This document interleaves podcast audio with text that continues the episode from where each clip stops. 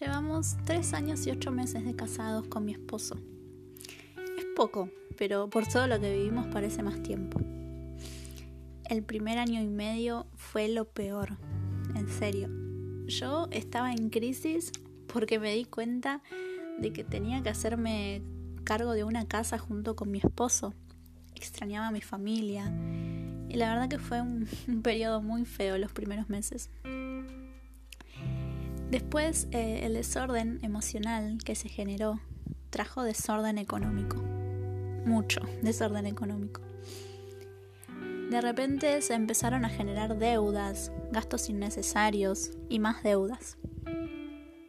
Claro, dejamos a Dios fuera de nuestra economía y eso trajo mucho caos y confusión.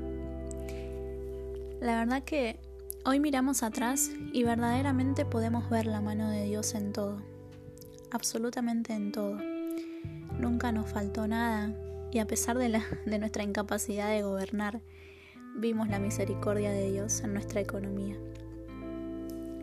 De repente aparecían deudas, terminábamos con algo y surgía otra cosa. Y así estuvimos hasta el año pasado, tapando agujeros, terminando con una deuda y empezando con otra. Sí, la verdad que fue un tiempo difícil, muy difícil, pero de muchísimo aprendizaje. Yo en lo personal aprendí a poner a Dios primero en todo y a enfrentar los problemas. Porque siempre tuve esto de tapar las cosas, pensando ¿no? que por arte de magia iban a desaparecer. La verdad que eso nunca funcionó, así que no lo recomiendo. Pero no me di cuenta de esto hasta hace poquito tiempo que estalló todo en mí. Pero bueno, eso va para otro episodio. Volviendo al tema, Dios nos enseñó y nos mostró su gran amor, misericordia y paciencia. Cuando pusimos a Dios primero y decidimos enfrentar las deudas, pudimos ir pagándolas.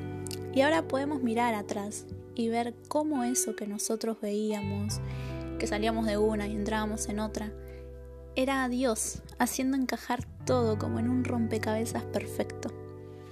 En serio, no sé qué hubiese sido de nosotros si hubiese surgido todo junto, si Dios no hubiese intervenido.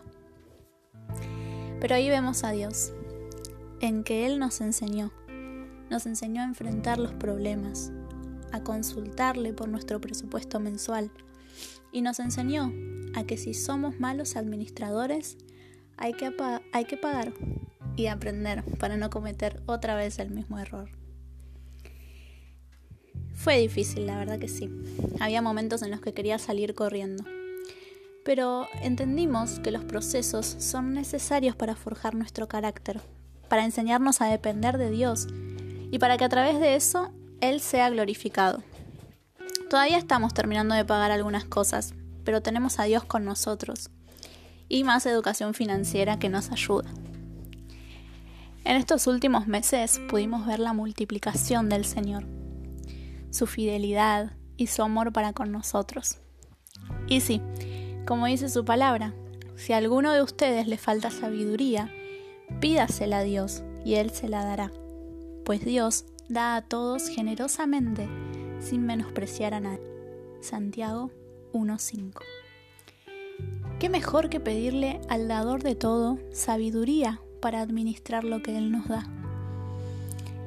Seguimos aprendiendo pero tomados de su mano, sabiendo que todo lo que intentemos hacer por nuestra cuenta, lejos de Él, sale mal.